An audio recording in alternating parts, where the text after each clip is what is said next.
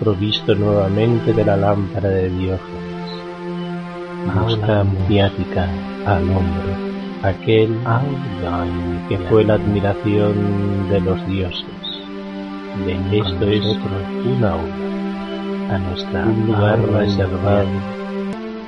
Es un pórtico, adéntrate con Buscamos aquellos que les interese el misterio, aquellos que quieran ir de lo simple y perecedero a lo eterno y divino, desarraigado de las masas. Siempre hay que llevar una, precaución. Esa precaución la dijo Jesús el, Cristo. Yo soy el camino y la luz.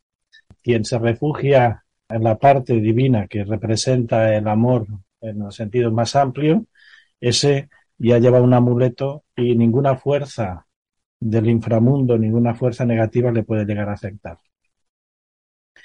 Lo único que nos puede llegar a afectar es no tener claro cuál es nuestro propósito y nuestro espacio en la vida.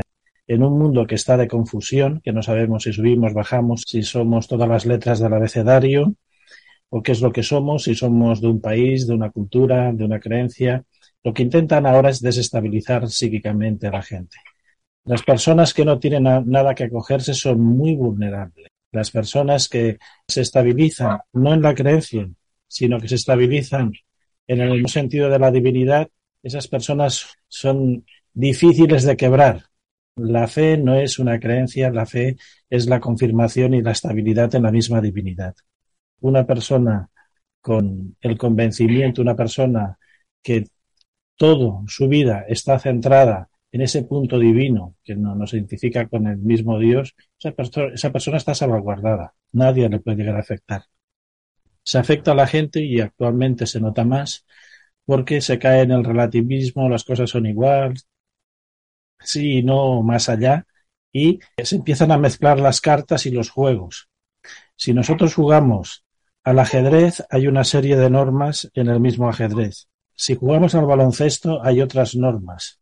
Si nosotros cambiamos de juego, hay normas distintas. Aquel que se estabiliza en ese centro, pero no es un centro de creencia, no es que uno diga es mejor esta cultura, esta religión, la otra, no, se estabiliza en aquello que es nuestra esencia. En un sitio lo llamarán de una forma, en otro en otra. Cierto es de que hay mucha información y parece en el mundo relativista de que todas las religiones son iguales. Primero hay que saber si son religiones o no son religiones.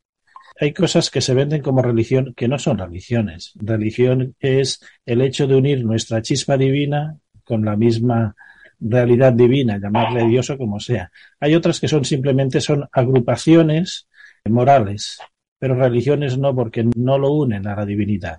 Ahí se puede decir creencias, culturas, tradiciones, ¿Qué es lo que nos puede salvaguardar del lado oscuro? Lo único que nos puede salvaguardar es tener no el convencimiento, sino la estabilidad en ese punto. Tenemos una pequeña base que es el Dharma. Ese Dharma está basado en el cristianismo. El cristianismo, de hecho, es la síntesis de todos los conocimientos que existieron en todos los colegios iniciáticos.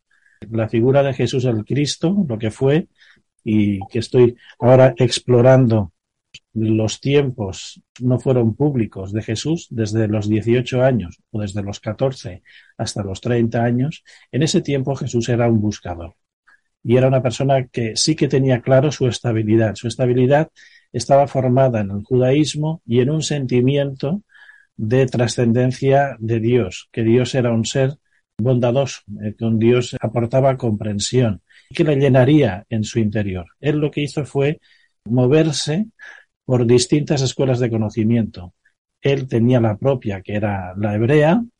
En su infancia estuvo en Egipto hasta los 12 años, por tanto, conocía por su entorno infantil la cultura egipcia y ese sentido de trascendencia de la muerte de, de, la propia vida, la aspiración hacia el más allá y de la vida eterna. Cuando él se pudo emancipar, viajó, se fue a Alejandría, fue también a las zonas de Grecia y se fue también hacia las zonas orientales, utilizando la ruta marítima del Mar Rojo junto con, con, Tomás. Se fue con Tomás y otras veces se fue con su hermano. Luego también recorrió algunos conocimientos que estaban en los colegios druídicos y también todos los que eran propios de su época. Porque una persona muy tenía claro su propósito. Lo único que nos puede llegar a diferenciar de una persona que cae en un lado de la balanza o cae en el otro es solo el convencimiento íntimo de esa estabilidad en lo sagrado, en lo divino. Y eso no es transferible. Eso es un sentimiento que o está anidando en nosotros. Es difícil que lo podamos llegar a adquirir. Sí que existe una cultura que enseña pautas. Los que hemos nacido en este entorno del cristianismo sencillo, heredamos culturalmente una serie de valores. Pero eso no quiere decir que toda la gente que ha nacido en el mismo contexto los tenga. Las iglesias se están vaciando. Solo hay personas mayores que solo están esperando el último tránsito esto es algo que se ha hecho adredes por parte de ciertos grupos lo que intentan es despiritualizar a la gente, hacerles perder la estabilidad interior y espiritual, ofreciéndole mercado. En el mercado suele haber confusiones. Y hoy quería centrar un poco por aquí. Hemos tenido las noticias de primera mano directamente con los aquelarres, habrían umbrales para que salieran seres del inframundo y pretendían era poseer el mundo físico. Se tuvo que sellar esos lugares, se tuvo que cerrar eh, esas prácticas, se tuvo que llegar a perseguir. Aquí, por suerte, en España es más la leyenda negra hecha por los enemigos de este país. Incluso se llegó aquí a quemar a personas en esfinge.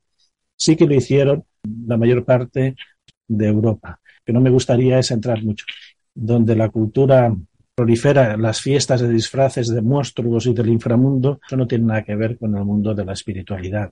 Eso es abrir otra vez un portal para que la gente acepte la sangre, la gente acepte las prácticas oscuras como un juego. No es ningún juego. Eso va a influenciar en el psiquismo y puede llegar a no tan solo caer en una especie de relativismo, sino que la gente acepte el oscurantismo como, bueno, una opción más. ¿Qué más da? que haya sangre o no haya sangre, que haya rituales oscurantistas o no. No, es simplemente nefasto. Es decir, no tiene otro, otro calificativo. Utilizan a las gentes inocentes, que son los niños, y la participación en las fiestas para que acepten los monstruos, los rituales de sangre, el inframundo como algo natural. No, eso es la invitación psíquica, es decir, el terror, el miedo, hay una perversión del lenguaje, de las prácticas y del entendimiento. Estos partícipes y de algunas víctimas también de esto. La figura del Cristo, de que él dijo que él era el camino y la luz, es porque él tiene un mensaje que es claro. Un mensaje de vida eterna, de salvación, de amor, de comprensión, de esperanza. Quisiera centrar en una lucha interior. Estuvimos cantando o recitando mantras de inspiración oriental me recordaba en los centros y en los espacios que había estado en retiros y que había estado, digamos, de convivencia. Es una cultura muy bonita, donde el cantar Om Namo Shivaya, o el Om Mani Padme Hum, o todos estos mantras, lo que hacía es elevar el tono de la gente en la línea del Bhakti Yoga y preso de ese sentimiento de nostalgia, pues, pero después me dejó la resaca, me dejó un mal gusto Aquí es donde quisiera centrar esto y en este momento para que quedara muy claro para gente que pudiera tener la referencia de lo que, que se está intentando representar. Son bonitas las canciones, tienen su valor, pero eso es una invasión cultural y lo que está haciendo es que traicionemos nuestras propias raíces, traicionemos en lo más profundo, que nos traicionemos a nosotros mismos. Cantar Om Namo Shivaya o cualquiera de los mantras, por bonito que sea, es mirar a la casa del vecino y decirle que sus padres, su padre, su madre, son mejores que nuestro padre, que nuestra madre. Es quitarle su valor y es muy desagradable escuchar que nuestro propio hijo dice que ama a la madre de su amigo, que ama al padre de su amigo y sin embargo rechaza, repudia a su propio padre y a su propia madre. Y eso es lo que está haciendo el mundo de la New Way, cuando hay una perversión del lenguaje, de las prácticas y del entendimiento. Se dejaron llevar por esta especie de moralismo luterano. Ocurrió que sus hijos, los hijos de California, los hijos que vinieron después del rebote del tiempo del hipismo, vieron en el mundo oriental, vieron una especie de renacimiento espiritual. Bueno, pero estos son los nietos y que incluso hicieron guerras de religiones en contra de una religión que llevaba mucho tiempo enseñando un mensaje, un mensaje que tenía que ver con el amor, la salvación, la esperanza. Renegaron de la figura de la Madre Celestial en cualquiera de sus aspectos. Se hizo un gran esfuerzo en los primeros inicios del cristianismo para sintetizar, crear una religión universal. ¿Qué es lo que quiere decir católico? Católico no es una etiqueta. Católico es en griego universal. Se intentó universalizar, se abrieron los colegios, los maestros, los hierofantes, los sacerdotes se acercaron al pueblo, le dieron esperanza en el más allá, le enseñaron que una conducta libre y basada en la propia conciencia era lo mejor para salvarse y tener continuidad eterna del alma, permanecer para siempre más. Se hizo la propuesta de que vida eterna se consiguiera aquí en el mundo físico y los que no, pues lo conseguirían en el más allá. Todas las prácticas cristianas tienen la finalidad de darnos un sentido de trascendencia. Las técnicas de meditación cristianas no tienen nada que envidiar a las técnicas orientalistas, todo lo contrario, las prácticas de las tesis, del silencio, de la inmovilidad, de la oración, son una gran exaltación para el espíritu. Me ha venido un poco la resaca con el grupo que se inició de hacer accesible el mundo de la oración. La oración es cuando uno se para en su corazón, se para en su sinceridad y busca un interlocutor. O bien se está preguntando por qué, por qué me ocurre esto. Siente que está vinculado a una fuerza sagrada, a una fuerza divina. Ese vínculo, si lo hacéis en forma masculina o si lo hacéis en forma de Dios creador o si lo hacéis en forma de una madre protectora, bienestar, nos sirve esa figura. Le podemos llamar María, que yo no suelo utilizar el adjetivo de virgen porque esto me retrotrae que tienen que ver con los celibatos. Cuando hemos consultado en el otro lado sí que hay mucha gente que optó por la brahmacharya, optó por el celibato, pero eh, lo hizo, dijo, por no complicarse mucho y por estar en el otro lado un tiempo de vacaciones. Me estoy refiriendo de que el utilizar fórmulas orientales no tienen que llegar a sustituir las fórmulas propias. Si no aceptamos las fórmulas que hemos heredado, las oraciones en nuestra propia lengua, pues las hacemos nosotros. El primer tiempo que hacíamos oraciones que decían dar una palabra, dar una frase, dar una oración. Si lo que necesitamos es ayuda para la salud, pues nos dirigimos a la divinidad, sea como elemento amoroso, y decimos, Dios mío, ayúdame a sanarme. Dios mío, purifícame, sana mi cuerpo, ayuda a la humanidad. Estamos diciéndolo en nuestra propia lengua, con nuestro propio sentir. Decir mani para nosotros lo que estamos diciendo es qué bonita es la perla dentro de la flor del loto.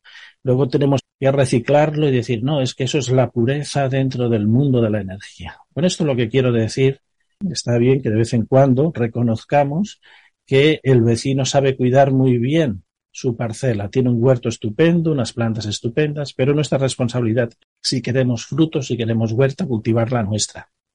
Podemos reconocer que nuestro amigo tiene unos buenos padres que lo llevan de paseo, lo llevan de excursión, le dan una buena educación, pero que nos queramos ir a dormir a la casa del otro en cuestiones divinas se ha trivializado y todo eso parece que simplemente es mercado que no queramos mirar la cara a nuestros propios padres que no lo enseñaron con cariño y con amor. Es infidelidad hacia nuestras propias raíces, que están fundamentadas en algo superior, enseñan la vía del amor. Un budista puede hablar del Buda de la compasión, pero no ayuda al prójimo. He estado en la India, podéis ver una persona, un niño tirado en el suelo y una rata de 50 centímetros a, a su lado y la gente no mueve un dedo no se preocupan por el otro para no sentirse que están inmiscuyendo en su karma. Sin embargo, la opción cristiana es ayudar a aquel que lo necesita. Podemos coger figuras como es Krishna, muy loable por sus enseñanzas, y veréis de que es un mensaje de trascendencia, es un mensaje que no se vincula mucho con el mundo. Adjuna, cuando se dirige a Krishna, le dice, no quiero ir a la guerra, son mis familiares, los que tengo enfrente. Y Krishna le dice desde absoluta imparcialidad, le dice, tú eres un guerrero y no tienes por qué cuestionar quién es tu enemigo.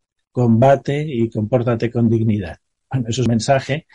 Muchas personas harían la opción de conciencia, se pararían y decían, yo no tengo ningún motivo para matar a si es jerarquías quieren la guerra, pues que cojan ellos y que se vayan a la guerra. No tengo enemigo. Y es ahí donde el mensaje del Cristo en cuestiones divinas ayuda a aceptar, es casi amar al enemigo. Son mensajes muy, muy, muy distintos. Eso no lo digo desde una especie de apología neocristiana, esto lo hago desde un conocimiento profundo y porque también aprecio las enseñanzas orientales, tanto las orientales como las otras, las aprecio. Pero no hay que confundir. Cuando nosotros decimos Dios mío, ayúdame, Dios mío, ilumíname, eso no puede ser sustituido por decir Om Namo Shivaya. Podemos recitar tantas veces como queráis, Dios mío, lléname con tu luz, lléname con tu gracia, y lo entendemos y nos estamos dirigiendo directamente a la luz, que cantar Rama Rama, Krishna Krishna. Puede ser muy bonito, pero nosotros también le podemos dar una buena melodía podemos decir lo mismo. Hazme tu instrumento, que mis manos sean tus manos, que mis ojos sean tus ojos, que mi cuerpo sea tu cuerpo. Esto es el énfasis que hoy quería poner un poco de manifiesto. Volver a reconducir está bien, de vez en cuando darse una vuelta por el mundo, mirar el mundo, pero luego tenemos la responsabilidad de cuidar de nuestra familia, de dejar una buena herencia a nuestros hijos, a nuestros nietos y convivirla. Sería interesante que la gente volviera a llenar las iglesias, Sería interesante que la gente volviera a santificar los santuarios, las peregrinaciones y que la gente se retirara del mundo a hacer una vida estética y monacal. Si no lo estamos haciendo es porque estamos siendo distraídos, aleccionados para que renunciemos a lo propio, renunciemos a la familia, renunciemos a la fe, renunciemos al género, renunciemos al mismo sentido de verdad y de conciencia y todo esto es una gran manipulación colectiva.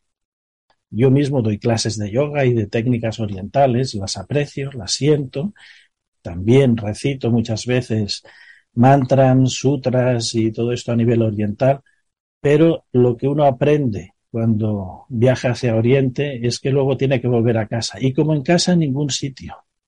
Es decir, cuando uno puede expresarse en su propia lengua, yo utilizo el español, es decir, entiendo lo que digo, mientras que si recito el Om Mani Padme Hum tengo que traducirlo. Yo mismo tengo que irme traduciendo, queriendo recordar la figura femenina de la madre creadora. Bueno, aquí tenemos en el Mediterráneo la figura de María, que lo que hizo fue sintetizar las diosas madres del Mediterráneo y de las culturas clásicas, dando a Isis, estuvo sintetizando a Demeter, todos los mismos aspectos. En Oriente tienen a Kali y aquí teníamos a Hécate. El viaje de Oriente está bien, bonito, es exótico, pero el renegar de lo propio, el renegar de los propios padres, el renegar de aquellos que se retiraron del mundo, aquellos que hicieron técnicas ascéticas, bueno, es que, por ejemplo, que he estado peregrinando por toda esta tierra de España, del norte a sur, ¿Qué es lo que me he encontrado? Me he encontrado ermitas abandonadas, monasterios en ruinas, lugares donde ya no hay devoción, iglesias vacías,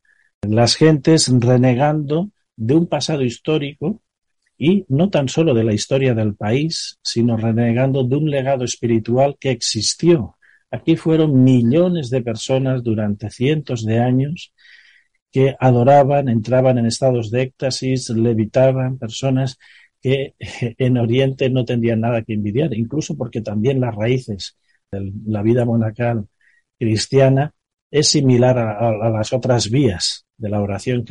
Encender incienso en unas varitas o simplemente o quemar resinas en un santuario, bueno, pues aquí también se ha hecho. Cada uno lo que se encuentra es precisamente un gran ataque hacia la conciencia crística, la conciencia cristiana. Y esto está siendo dirigido por las mismas élites que han estado desestabilizando a la gente en su salud, que están desestabilizando la economía, que están desestabilizando el trabajo, que están desestabilizando el mundo, están desestabilizando el espíritu. Y yo no quisiera colaborar con ello. Reconociendo la importancia de esas culturas, es tiempo también de que uno aprecie. Recuerdo mucho algunos sueños que he tenido como las gentes que levantaron las iglesias, las ermitas, los monasterios, fueron gente que lo hicieron de corazón y creyendo que dejaban un legado importante para las próximas generaciones. Y cómo en tan poco tiempo lo estamos desmontando. Estos son grupos muy determinados, enemigos de la misma espiritualidad, que lo que hacen es que cambiemos de pareja, que veamos al chico o la chica de nuestro amigo o amiga mejor que el nuestro propio. ¿Eh? Y, y, con esta especie de ir saltando y picoteando, al final nos vamos a quedar sin pareja, sin familia, sin nada. Simplemente quería hacer esta pequeña reflexión para el día de hoy y que quedara un poco constancia. Es decir, bien está la utilización de mantras, bonitos son, nos ayudan a todos, pero de vez en cuando si queremos orar lo tendremos que hacer en nuestra propia lengua, algo que podamos entender nosotros. Cada uno es libre como se dirige a Dios, pero que lo haga desde su sinceridad, que no hace falta mirar a tres o cuatro calles más abajo, tres o cuatro personas más abajo y decir, qué bonito que lo hacen ellos, me voy a, cambiar de piso. Eh, era, era, simplemente matizar esto. Eh, eh, de vez en cuando sí está bien que demos un paseo por otras culturas, por otras formas de entender la espiritualidad, pero sobre todo que no reneguemos de lo propio, que no caigamos en la historia esta de esta espiritualidad de consumo, la cultura angloamericanos, descendientes, al encontrarse sin ninguna base, se han inventado en otro sitio. Cambiar la figura de María, decir que no es elemento de adoración sacarla de los templos y sin embargo colocar una figurita de Lasmi o de Sarasvati, pues no sé, sacar el culto a los santos, la veneración a las fechas y empezar a colocar pues ganeshas, empezar a colocar cabezas de Budas y demás cosas, pues bueno, eh, la cabeza de Siddhartha queda bonita, queda Gautama porque tiene los ojos cerrados y más o menos mantiene una armonía estética. Pero tienes que saber que las imágenes budistas están basadas en las imágenes eh, griegas, no son originales. Cuando Alejandro se acercó hacia las zonas de la India, enseñó un estilo de hacer esculturas y de ahí se deriva parte del arte budista esas formas tan redondeadas y son hijas de, la cultura helénica. Esto quería poner ahí encima de la mesa. Ya volveremos muchas veces a utilizar mantras y sonidos orientales, pero acordaros de que la oración es un acto de sinceridad y la sinceridad siempre empieza por el propio lenguaje y la propia cultura. Si nosotros vamos a pedir a la divinidad que nos ayude a pasar nuestras penurias, nuestras dificultades, qué mejor que lo hagamos de forma que lo entendamos. Eh, simplemente era matizar esto y, y hoy lo dejaba grabado para otras personas. Y a veces, cuando subo material de culturas diversas, dicen, volvemos otra vez a esta especie de confusión de la New Way. Siempre me acuerdo de, de una expresión que tenía Bhagwan, que la gente conoce por Osho, cuando la gente acudía a él, a, a sus talleres, sus cursillos, y su... él lo tenía claro. Él lo que quería era que la gente no tuviera nada en que estabilizarse. Dice, le voy a poner aquí todos los medios, todas las técnicas, para que de alguna forma se den cuenta de que una vez que han dado vuelta por el mercado espiritual, por las múltiples técnicas, solo quedan ellos. Es casi una filosofía. Como decía Gandhi, nadie ha superado las bienaventuranzas, era el sermón de Jesús. No nos dejemos engañar por lo que vemos en la televisión y es de descristianización, de desarraigo que estamos padeciendo. Algunos ya os dais cuenta que la familia desaparece, que todo es relativo, ir cambiando de pareja cada tres meses, no tener ninguna estabilidad y que parece de que todo lo ajeno es mejor que lo propio. Y esto lo que consigue es que perdamos todo, cuando de hecho somos los responsables de mantener una preciosa herencia y, a ser posible, que le demos valor. Me gustaría revalorizar el cristianismo con todos los adornos que nos lleguen desde fuera. Canciones bonitas, grandes músicas. Durante unos años, con un pequeño grupo, estuvimos en un grupo de alabanza y de peregrinaje, íbamos por ermita a ermita. Igual estábamos en el Rocío, que en el Camino de Santiago, que estábamos en Montserrat, que nos íbamos a caminar en el Pilar. Esta fue una de las funciones que algunos seres espirituales desde el otro lado nos habían dicho. Estos lugares de poder, estos santuarios, estaban perdiendo fuerza y que requerían otra vez de un nuevo impulso. Precisamente todos estos impulsos que se hicieron a lo largo del tiempo se hicieron para preparar la segunda venida. Así lo hicieron los templarios, es decir, es volver a sacralizar los lugares. Bonito está viajar hacia otras culturas, pero no reneguemos de lo propio. De vez en cuando acordarnos de decir, pues Dios mío de mi vida, oh Señor Dios, ayúdame, oh Madre, estoy aquí, tenme presente. Entonces ya lo dejo aquí y era una necesidad que tenía yo hoy de quitarme esa espina de que alguno de vosotros o la gente que pudiera tener alguna referencia en nosotros, que no se confunda, que no se confunda. El decir Om Mani Padme Hum o recitar cualquier expresión oriental no quiere decir renegar de lo propio, de lo que ha sido depositado en uno. Mis padres fueron mis padres, fueron buenos padres, pero no, no voy a cambiar los míos por los vuestros, ni por gente que no conozco. En la contraposición de los mantras orientales es las letanías que hay en el rosario, cualquier otro tipo de expresión. Por ejemplo, podemos empezar por Dios mío, Dios mío de mi vida, dame comprensión o purifícame o ilumíname. O podéis utilizar una frase o una palabra y que le pongáis melodía. Podríamos hacer, Dios mío de mi vida, ábreme el corazón, saborear la esencia de tu amor. Por ejemplo, ¿ves? Esta no tiene nada que envidiar al Om Namo Shivaya o al Om Y si no, pues se crea nueva, que uno sienta y le ponemos una entonación, la recitamos. A mí, por ejemplo, hay una frase que siempre me ha conmovido desde la primera vez que la escuché, es en el Rocío, que cada vez que vuelve a mí me deja un poquitito. Es el último tramo de la salve.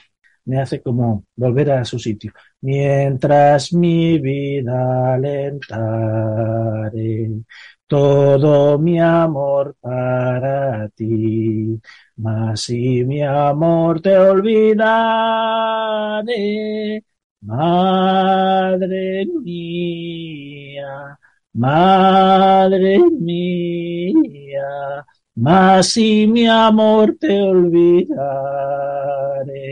tú no te olvides de mí. Entonces, para mí esto ya me llena, ya me pone en objetivo. Puedo apreciar la figura de Sarasvati, de Lasmi, y puedo apreciar otras formas de culto, pero no siento que nada supere el sentimiento que tengo aquí. Así que, igual que yo he recitado, cantado este sentido, os invito que hagáis vosotros lo propio con aquellas que queráis, sea el Padre Nuestro, las que queráis. Vosotros mismos. Coger, inspiraros y hacer su propia oración en el tono que quiera. Ahí dejé un librito ortodoxo que es el peregrino ruso.